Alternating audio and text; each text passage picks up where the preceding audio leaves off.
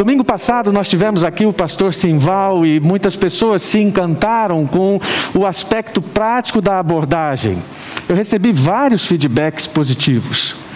E claro que quando a gente ouve uma mensagem como aquela, a vontade que a gente tem é perguntar assim: onde é que aperta o botão para ligar esse tipo de igreja?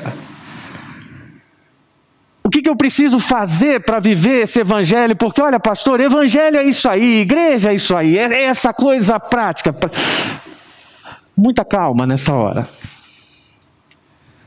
Nós precisamos lembrar sempre que por trás de toda coisa prática existe, na verdade, uma estrutura conceitual e de pensamento. O desenvolvimento humano se dá exatamente pelo incremento da nossa capacidade de conceber o mundo abstratamente. Quando eu tinha mais ou menos uns 3, 4 anos, eu vi meu pai se preparando para uma viagem e perguntei para onde ele ia. Ele respondeu. Perguntei se ele ia sozinho. Ele disse que não, que ia com Deus. Então eu perguntei, mas você vai de avião? Porque na minha modesta capacidade de abstração, eu não sabia como definir a presença de Deus além daquilo que me havia sido ensinado a respeito do céu, e que se alguém vai andar com Deus, vai andar no céu. Isso me lembra muito alguns crentes que não conseguem abstrair as coisas mais elementares da sua fé. E que às vezes estão presos a determinadas coisas práticas simplesmente porque não conseguiram entender o que é que move cada uma daquelas coisas. Philip Yancey, num dos seus livros, diz que ele entende quando uma pessoa que está sofrendo não quer ouvir Romanos 8, 28, aquele texto que diz: Todas as coisas cooperam para o bem daqueles que amam a Deus. Eu compreendo o argumento de Philip Yancey. E também compreendo o sofrimento das pessoas que naquele momento talvez não precisem desse tipo de palavra. Mas há um alerta nisso quando nós não conseguimos compreender tudo aquilo que está abstratamente conjugado a um fato prático, é talvez porque aquilo não seja realidade para nós. Quando nós estamos muito focados em algumas coisas sobre as quais não conseguimos entender a grandeza, pode ser que nosso distanciamento delas é que esteja evidente.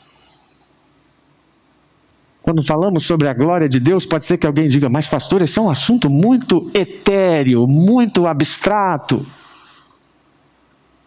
Será que Moisés diria a mesma coisa a respeito disso? Ou será que isso reflete o nosso distanciamento a respeito desta realidade? Até mesmo o uso de um celular, que nos parece a coisa mais prática e mais básica de todas, está acompanhada de um enorme universo de conhecimento e até mesmo o simples uso tem em si filosofias para as quais nós muitas vezes não atentamos. Ou seja, quando abdicamos das realidades abstratas em função das práticas, pode ser que nós não estejamos compreendendo o que é, na verdade, ser prático. Pode ser que não estejamos compreendendo a necessidade que o mundo tem de Cristo, porque estamos distanciados disso. Estamos tão preocupados resolvendo a nossa vida que a dor do mundo não dói no nosso coração. E se a dor no mundo não doer do nosso coração, nada vai nos levar à prática do nosso envolvimento com aquilo que Deus está fazendo no mundo. É claro que cada um de nós quer objetivos muito claros, ou melhor, muito definidos a respeito disso. Eu já vi missionários terem visões extraordinárias, dizendo: Olha, Deus quer me levar para a Suazilândia, isso vai acontecer daqui a três meses, e lá eu vou ministrar para presidiários. Fantástico, eu creio nisso. Mas antes disso, nós precisamos entender que o nosso propósito precisa ser orientado por aquilo que Deus está fazendo num plano mais amplo. Como disse Christopher Wright pregando na CB Moema no ano passado, exatamente no começo da pandemia. Nós precisamos ver o propósito não apenas da nossa vida, mas de toda e qualquer vida, como parte daquilo que Deus está fazendo. Ou seja, o nosso critério para interpretar o mundo é a revelação de Deus.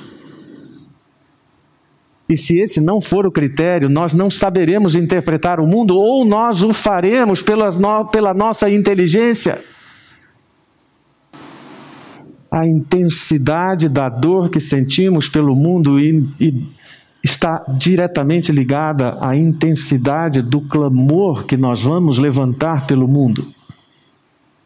Um clamor que vem da compaixão, que vem de Deus se movendo em nós pelo mundo. Um clamor que gera um misto de impotência com precisamos fazer alguma coisa, sabendo que Deus pode fazer alguma coisa. Então, na verdade, é a nossa sensibilidade para a necessidade do mundo que determina a intensidade do nosso envolvimento prático com a missão de Deus. Eu tenho afirmado em relação ao Covid que quem não foi atingido ainda pela tragédia não tem a mesma percepção de quem foi. Sensibilidade gera envolvimento e sensibilidade gera essa compreensão daquilo que Deus está fazendo e de como Ele está movendo pessoas. E há um texto na palavra de Deus que mexe muito comigo exatamente por essa relação entre aquilo que é prático, aquilo que é filosófico e como nós tornamos isso em prática. Quando Paulo esteve em Atenas, isso está lá no capítulo 17 do livro de Atos, a partir do versículo 16. Diz a palavra: enquanto Paulo estava esperando por eles em Atenas, sentia-se muitíssimo perturbado com todos os ídolos que via por toda parte na cidade inteira. Ele ia à sinagoga para debater com os judeus e os gregos tementes a Deus e falava diariamente na praça pública a todos que ali se encontravam. Paulo teve também um debate com alguns dos filósofos epicureus e estoicos. A reação destes, quando ele falou de Jesus e da sua ressurreição, foi: o que este tagarela está tentando dizer? Ou ele está fazendo propaganda de alguma religião estrangeira? Porém, eles convidaram Paulo para ir ao fórum do Monte de Marte. Venha nos falar mais a respeito desta nova religião, disseram, pois você está dizendo umas coisas bem estranhas e nós queremos ouvir mais. Todos os atenienses, bem como os estrangeiros de Atenas, pareciam gastar todo o seu tempo discutindo as últimas novidades. Então Paulo, ficando em pé diante deles no fórum do Monte de Marte, falou assim: Homens de Atenas, eu noto que vocês são muito religiosos. Pois enquanto andava por aí, vi os muitos altares de vocês, e um deles tinha esta inscrição: Ao Deus desconhecido. Vocês têm adorado a Deus sem saber quem Ele é. E agora eu quero falar a respeito dele a vocês. O Deus que fez o mundo e tudo o que nele há, e que é o Senhor do céu e da terra, não mora em templos feitos por mãos humanas. Ele não é servido por mãos de homens, porque ele não precisa disso. Ele mesmo dá a vida e a respiração a tudo e satisfaz todas as necessidades que existem. Ele criou, partindo de um só homem, todas as pessoas do mundo e espalhou as nações pela face da terra. Ele determinou previamente qual delas se levantaria e qual cairia e quando e determinou as fronteiras das nações. O seu objetivo em tudo isso foi que eles buscassem a Deus e andassem, ainda que tateando, em sua direção, para encontrá-lo, embora ele não esteja longe de nenhum de nós. Porque nele nós vivemos e nos movemos e existimos, como diz um dos próprios poetas de vocês. Nós também somos descendência dele. Assim, Visto que somos descendência de Deus, não devemos imaginar Deus como um ídolo de ouro ou de prata ou feito de pedra pela imaginação de homens. Deus tolerou a ignorância passada do homem a respeito destas coisas, mas agora ele ordena a todo mundo que se arrependa, porque determinou um dia para julgar com justiça o mundo, por meio do homem que ele destinou, e já mostrou quem é ao ressuscitá-lo dos mortos. Quando ouviram Paulo falar da ressurreição dos mortos, alguns deles zombaram, mas outros disseram: Outro dia nós queremos ouvir mais a respeito disso. Com isso, Paulo terminou a discussão e retirou-se do meio deles. Mas alguns homens se juntaram a ele e creram. Entre estes estava Dionísio, membro do Areópago, e também uma mulher chamada Damaris, entre outros. Esta passagem é uma obra-prima de contextualização e apresenta tudo aquilo que era conhecido a respeito da cultura em Atenas e como Paulo se aproveitou daquilo para falar do que era o seu grande assunto, o Evangelho. Pode parecer estranho, mas essa conversa é para nós hoje extremamente útil, não apenas por vivermos num mundo pós-cristão, mas por todos aqueles ensinos que estão aqui nas palavras de Paulo e que são totalmente aplicáveis à realidade que estamos vivendo. Não propriamente em relação à crise sanitária, mas em relação àquilo que as pessoas estão falando sobre Deus por causa da crise sanitária. E a primeira coisa que salta aos olhos é a inquietação de Paulo andando por, por Atenas. Ele viu tantos ídolos, aliás, dizia-se que em Atenas era mais fácil encontrar deuses do que homens.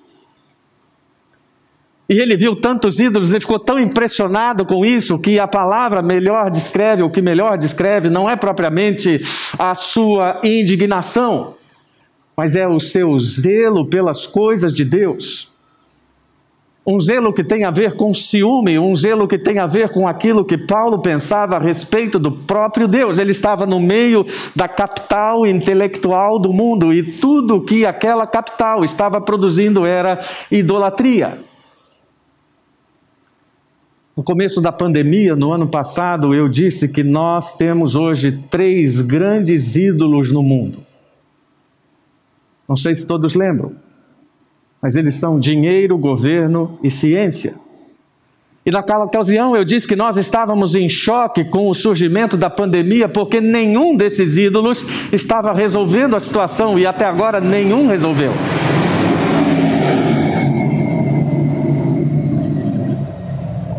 E eu dizia também que não há nada errado com o dinheiro, com o governo ou com a ciência.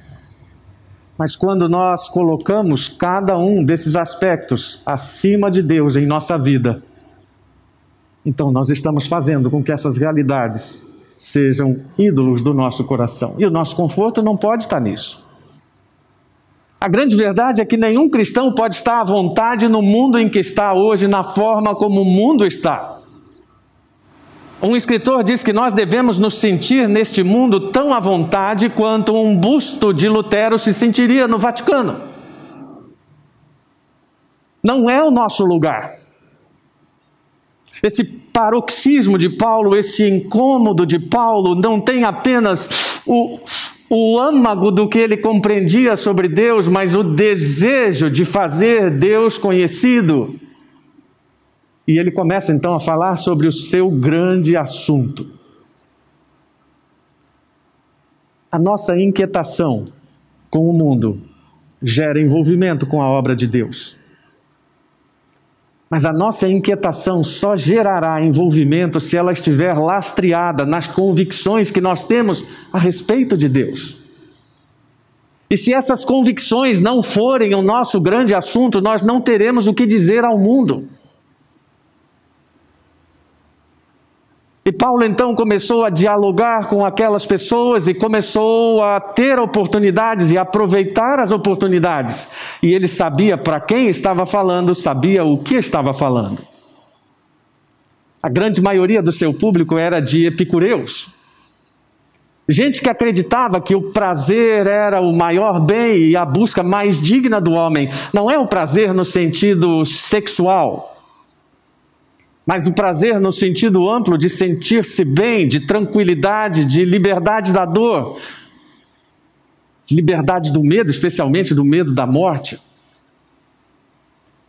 Essas pessoas pensavam também que os deuses não se interessavam pelos assuntos humanos, eram muito próximos daquilo que hoje nós chamamos de ateus. Diziam que tudo acontecia por acaso e que a morte era simplesmente o fim da existência. Diógenes, um dos filósofos dessa corrente, disse que nada temer em Deus, nada sentir na morte. O bem pode ser alcançado, o mal pode ser suportado. Cada coisa que Paulo falou tinha relação com esses ensinamentos filosóficos. Cada um desses aspectos mencionados por Paulo responde a uma nossa inquietação hoje, no meio da pandemia. Mas Paulo falou também aos estoicos, gente que achava que viver em harmonia com a natureza é tudo o que se quer. gente que enfatizava a autossuficiência individual, o racionalismo, e que era inclusive arrogante, como dizem os próprios, os próprios gregos, se referindo a eles. Criam num panteísmo que dizia que Deus está em tudo, em todos, Deus é tudo, Deus é todos. Isso também nós vemos hoje numa grande confusão. Mas principalmente, criam que eles eram senhores do seu próprio destino. Há dias atrás, ouvindo um desses filósofos celebridades que estão nas nossas redes sociais, que estão nos canais de comunicação, aquele filósofo declaradamente ateu disse: a grande lição da pandemia é que a humanidade não tem controle de si própria. Bom, nós já sabemos disso. E na verdade, quando olhamos para este público de Paulo, nós vemos aqui representados os, os dois grandes princípios dominantes do nosso mundo e que nos atacam também: orgulho e prazer. De forma que quando Paulo está respondendo aquelas pessoas ou apresentando o seu grande assunto àquelas pessoas, está falando para nós também está respondendo às nossas questões no meio desse grande problema que nós enfrentamos. E ele se levanta com coragem no meio daquelas autoridades da cidade para dizer: Olha, eu vou falar sim sobre este grande assunto. Mas não pensem que isso era uma tarefa fácil, basta lembrar que Sócrates havia sido envenenado por essas mesmas pessoas, por dizer coisas que foram consideradas ideias perigosas. Paulo foi zombado, foi ridicularizado, foi chamado de tagarela, é a expressão que está aí, mas era a acepção que se dava a uma pessoa absolutamente fútil, um pássaro que catava sujeiras do esgoto. E Paulo então se levanta para falar para gente que só pensava nas últimas notícias sem preocupação com a sua veracidade. Lembrei muito das redes sociais, porque é exatamente o cenário que nós temos hoje: muita informação, quase nada de veracidade, quase nada de preocupação. O grande problema ou a grande questão não interessa, o que interessa é comentar sobre isso, é polarizar e fomentar todo tipo de reação. E nesse contexto, Paulo se levanta para falar de Jesus Cristo. Mas claro que ele não diz isso. Billy Graham foi o grande pregador do século XX, inegavelmente. Foi conselheiro de todos os presidentes americanos da sua época. Conheceu estadistas do mundo inteiro e Billy Graham disse que nunca visitou uma pessoa importante, quem quer que fosse, sem ter uma profunda compreensão de quem ele era, um embaixador do Rei dos Reis. Assim ele se descrevia. E ele declarou que a partir do momento que ele entrava nos gabinetes das pessoas mais importantes do mundo, ele já entrava pensando em como ele poderia conduzir a conversa acerca do Evangelho. E ele diz que geralmente a conversa era sobre coisas periféricas, amenidades, até que ele encontrava o, o ponto onde podia dizer: a partir daqui eu posso compartilhar Cristo. E foi exatamente o que Paulo fez. Ele se levanta corajosamente para dizer: varões, vocês são bem religiosos, ou seja, vocês são pessoas que temem a alguma coisa superior. E então, como ele próprio disse em 1 Coríntios 9, 22, tento encontrar algum ponto em comum para salvar alguns. Ele começa a dizer, a partir daquilo que ele vira numa estátua. E diz: Esse Deus desconhecido a quem vocês cultuam, eu conheço. É interessante entender um pouco disso. A arqueologia confirma, não apenas em Atenas, mas em outros lugares, a descoberta de estátuas que homenageavam deuses conhecidos ou desconhecidos. E a nossa pergunta é: bom, por que, que as pessoas faziam isso? Porque havia um receio tão grande de desagradar uma divindade desconhecida que essas estátuas eram levantadas exatamente para que, se houvesse uma situação de catástrofe iminente, todas as orações possíveis fossem feitas. E que nenhuma divindade ficasse esquecida. Em Pérgamo, por exemplo, foi encontrada uma estátua assim e com uma descrição de um historiador romano. Pois é esse ponto que o apóstolo Paulo usa para apresentar Deus e dizer: Eu conheço esse Deus. Ele é o Deus que fez o mundo e tudo que nele há. Uma vez que é o Senhor dos céus e da terra, então ele não habita em templos feitos por mãos de homens, ele não é servido por mãos humanas.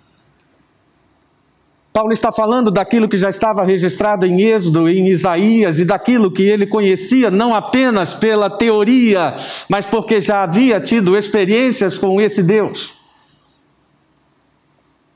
Ele passa a dizer: Este Deus a quem vocês não conhecem criou todo o céu, sustenta a criação, ele participa da existência humana. Mandou um recado direto para todas aquelas pessoas que sustentavam filosoficamente que até havia um ser superior, mas que criou as coisas e deixou tudo à mercê. Num momento tão difícil como o que vivemos, você já deve ter ouvido alguém se perguntar: onde é que está Deus quando meus familiares estão morrendo? Conversei outro dia com um pastor no Amazonas que já tinha perdido quatro familiares, um pastor auxiliar na sua igreja, fora todas as outras pessoas à sua volta. Nós precisamos dizer para essas pessoas que o nosso evangelho prático é o evangelho de um Deus que se importa com as pessoas, sim. De um Deus que está nas UTIs, de um Deus que está nos leitos de enfermaria, de um Deus que está com todos aqueles que neste momento estão entubados de um Deus que está ao lado de profissionais de saúde exaustos, de um Deus que está ao lado de famílias inquietas. Não podemos nos acovardar dizendo, oh, acho que o nosso Deus não está vendo essas coisas. Não, ele não apenas está vendo, como ele está ao lado dessas pessoas. Você não conhece a realidade maravilhosa do Salmo 23, 4, que diz que mesmo quando eu andar pelo escuro, vale da morte, não terei medo, pois tu estás ao meu lado, até o momento em que você anda pelo vale da sombra da morte e sente a mão de Deus pegando na sua.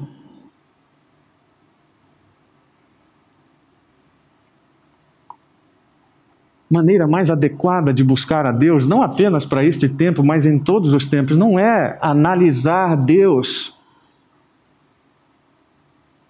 fazer uma análise específica ou cheia de especificidades a respeito de Deus, por pura arrogância, tentando investigar a sua essência, na verdade é contemplar Deus em sua obra, por aquilo que ele se manifesta a nós. E a palavra de Deus é clara a respeito disso. Eu disse no começo que a nossa forma de interpretar o mundo precisa ser pela palavra, e a palavra diz que Deus se manifestou ao mundo com obras que seriam sensíveis à humanidade. E Paulo diz isso porque ele quer falar: o homem é criação de Deus, o homem precisa de Deus.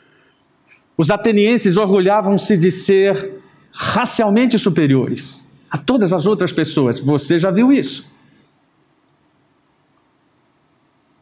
Então, quando Paulo diz que Deus nos criou a sua imagem e semelhança, não está apenas fazendo teologia ou divulgando sua convicção, mas está afirmando categoricamente que Deus criou todas as suas pessoas a sua imagem e semelhança para que pudesse se revelar a todas elas. Então Deus está dizendo: esse é um Deus que não apenas cria e sustenta todas as coisas, mas cria as pessoas, as faz à sua semelhança e está interessado em relacionar-se com elas. Mais do que isso, ele sustenta todos os assuntos soberanos, políticos, militares de todas as nações do mundo. Sabe, independentemente de qual seja a sua posição escatológica, eu acho que eu e você ansiamos pelo dia que veremos Cristo consolidando seu domínio sobre todas as nações. Eu já disse em algum momento que eu considero esse momento semelhante, ou considero esse evento semelhante ao que eu imagino que seja o fim de uma guerra, que graças a Deus nós só conhecemos pelo cinema. Mas o que eu sinto do ambiente emocional do final de uma guerra é pessoas se libertando da desesperança, pessoas se libertando da falta de horizonte, para se verem então abrigadas por um futuro novamente promissor. Eu acho que é mais ou menos o mesmo que vamos sentir quando terminar a pandemia, seja quando for que ela termine, se é que vai terminar. Aí você falou, é, mas se acredita, não acredita que vai terminar, pastor? Não sei, não é importante acreditar se ela vai terminar ou não. É importante acreditar que Deus tem o controle de tudo isso. E que deixou muito claro que todas essas manifestações a respeito da sua pessoa e da sua obra estão evidentes para nós, todos nós. Mas Paulo diz em Romanos que essas pessoas que conheceram a Deus não o adoraram, não se relacionaram com ele. E Paulo usa dois dos autores daquelas linhas que das pessoas com quem ele estava conversando. E ele diz: esse poeta aí, Epimênides, que disse que, sabe, nele nós nos movemos e nele nós existimos, pois é. Essa é uma ideia correta teologicamente, muito embora não tenha sido escrita com essa intenção. E se nós temos essa convicção, é ilógico construir coisas à imagem de Deus ou a nossa imagem para refletir Deus se nós formos criados à imagem de Deus.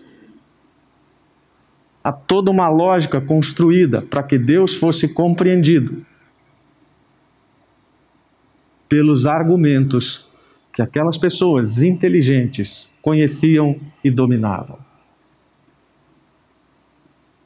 Nós precisamos conhecer mais, sem dúvida, de Deus. E Paulo encerra seu discurso dizendo: Olha, conhecer tudo isso implica em arrepender-se.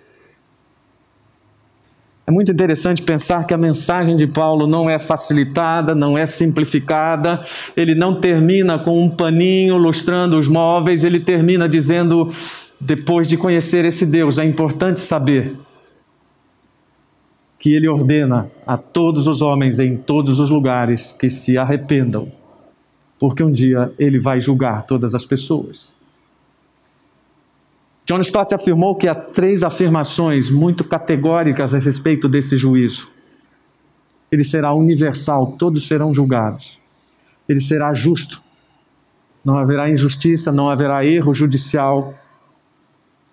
E ele já está definido. Basta lermos lá em Mateus 25. Por causa da autoridade de Jesus que ressuscitou, e esse sim é um testemunho confiável, nós precisamos pensar que não fosse por esse testemunho, o Evangelho não teria sobrevivido. Se não houvesse um testemunho confiável do túmulo vazio, a comunidade cristã sequer teria começado. Embora os gregos gostassem da ideia da imortalidade da alma, tinham dificuldade com o corpo por entender que toda matéria é má. Então Paulo diz: alguém ressuscitou com um corpo glorificado. E isso justifica o juízo, isso justifica aquilo que Deus está fazendo. Compete então agora mudar de atitude. Arrependimento é mudar de atitude. Em relação a Deus, em relação às pessoas, em relação ao Evangelho. O discurso termina com mais zombaria e com Paulo deixando aquele lugar como se tivesse fracassado. Muita gente olha para esse texto, até mesmo os cristãos, e dizem: essa exposição de Paulo não foi adequada. Parece que Paulo não coloca a cruz aqui no centro de suas palavras. Não, Paulo é absolutamente prático. Mas sabe sobre o que essa prática está construída sobre qual teologia se fundamenta tudo aquilo que ele expôs. Os resultados foram pequenos? Bom, mas nós não fazemos o que fazemos pelos resultados, mas pelo zelo para com o Deus dos resultados. Uma destas mulheres se torna depois esposa de um dos grandes bispos do início da história da igreja. Estas poucas pessoas alcançadas por este discurso se tornam pessoas chaves na propagação do Evangelho. Queremos um Evangelho prático, uma igreja prática. Queremos um Evangelho que funcione, uma igreja que funcione, então precisamos fazer o que estamos fazendo pelo zelo que temos por Deus. E que esse zelo se revele na nossa sensibilidade para essas necessidades do mundo e que a prática da missão se mostre em nós. Na inquietação com tudo que está à nossa volta, na convicção sobre o nosso grande assunto que é Jesus. E na certeza de que o Evangelho tem, sim, uma mensagem de conforto para o mundo que no momento sofre de maneira terrível. C.S. Lewis resumiu essa questão a respeito do sofrimento e do amor, está sempre presente aqui nos debates do nosso púlpito, dizendo que o problema de conciliar o sofrimento humano com a existência de um Deus que ama só permanece insolúvel se nós atribuirmos um sentido muito corriqueiro à palavra amor. E encararmos essas coisas como se fossem apenas em relação aos homens. Amor é muito mais do que aquilo que estamos vendo e participando em relação ao homem. Amor é a respeito de Deus. Termino com uma frase de John Newton, o autor de Amazing Grace, ex-traficante de escravos, que disse: O amor de Deus, como manifestado em Jesus Cristo, é o que eu desejaria ter como objeto permanente da minha contemplação não meramente para especular sobre isso como doutrina, mas para senti-lo de tal forma e meu interesse nele que meu coração fosse cheio de seus efeitos e transformado em sua semelhança. Esta é a teoria e a prática do Evangelho. Um coração cheio dos efeitos de Cristo e uma vida transformada pela sua semelhança. Se assim for, nosso envolvimento com a missão de Deus será prático, será sólido nos seus fundamentos bíblicos e teológicos. Senhor, muito obrigado por lembrar, através de um discurso cheio de argumentos filosóficos, não que o Evangelho vence a filosofia, mas que o Evangelho vence o pecado que o Evangelho vence o sofrimento, vence a dor, que Cristo morreu para que todas essas realidades fossem absolutamente derrotadas pela perfeição do sacrifício na cruz e pela completude da ressurreição de Cristo. Senhor, ajuda-nos a dizer ao mundo que o Senhor é um Deus que se importa com pessoas Ajuda-nos a dizer ao mundo que o Senhor sente a dor dos que sofrem e que o Senhor está trabalhando para que o mundo seja restaurado ao teu propósito original. Oramos no nome de Cristo. Amém.